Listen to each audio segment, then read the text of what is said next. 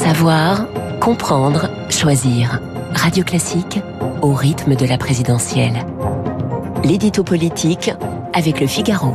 8h12 sur Radio Classique, l'édito politique avec Guillaume Tabar. Bonjour Guillaume. Bonjour Renaud. C'est une ou un président de la République, on est les dimanches, mais Jean-Luc Mélenchon et Éric Zemmour, eux, nous parlent déjà des législatives. Pour nous dire quoi, Guillaume? Eh bien, ce qu'ils n'ont pas réussi à faire à la présidentielle, ils prétendent encore le faire aux législatives. N'ayant pas eu de chance au grattage, ils tentent leur chance au tirage, si l'on peut dire.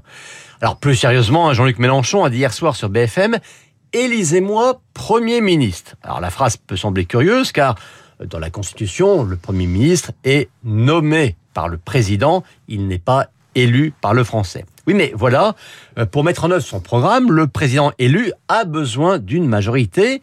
Et s'il ne l'a pas, il est contraint à une cohabitation. Ça s'est vu trois fois, sous Mitterrand et sous Chirac.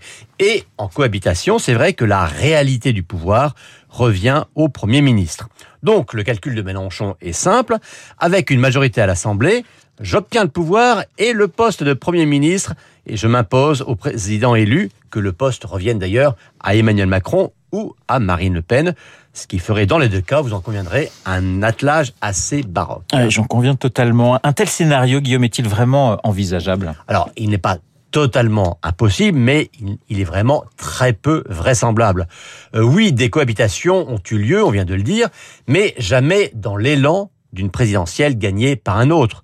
Euh, le vote de confirmation n'a rien d'automatique, mais un vote de correction immédiate de la présidentielle n'aurait rien de logique. Et puis Jean-Luc Mélenchon, Mélenchon, oui, a fait un score très élevé, mais il est quand même arrivé troisième, rappelons-le, pas premier ni second.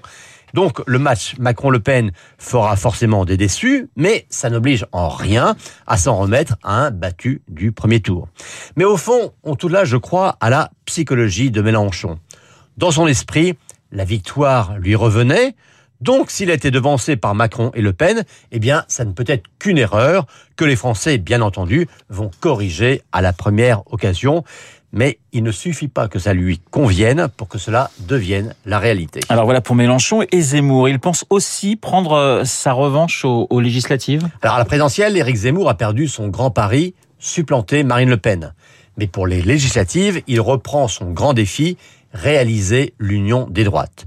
Donc hier, il a lancé un appel à tous ceux qui ne veulent ni qu'Emmanuel Macron ait les mains libres, ni que Jean-Luc Mélenchon devienne le premier, pour ne pas dire le seul opposant de France. Donc son union des droites, eh bien, elle va de LR au RN. Alors, si tout n'était qu'arithmétique, on pourrait dire qu'effectivement l'union fait la force, euh, surtout quand c'est ni plus ni moins la disparition de partis qui est en jeu. Euh, après, avec 7% au premier tour, eh bien, Éric Zemmour a-t-il les moyens de forcer cette union des gens qui ne veulent pas travailler avec lui?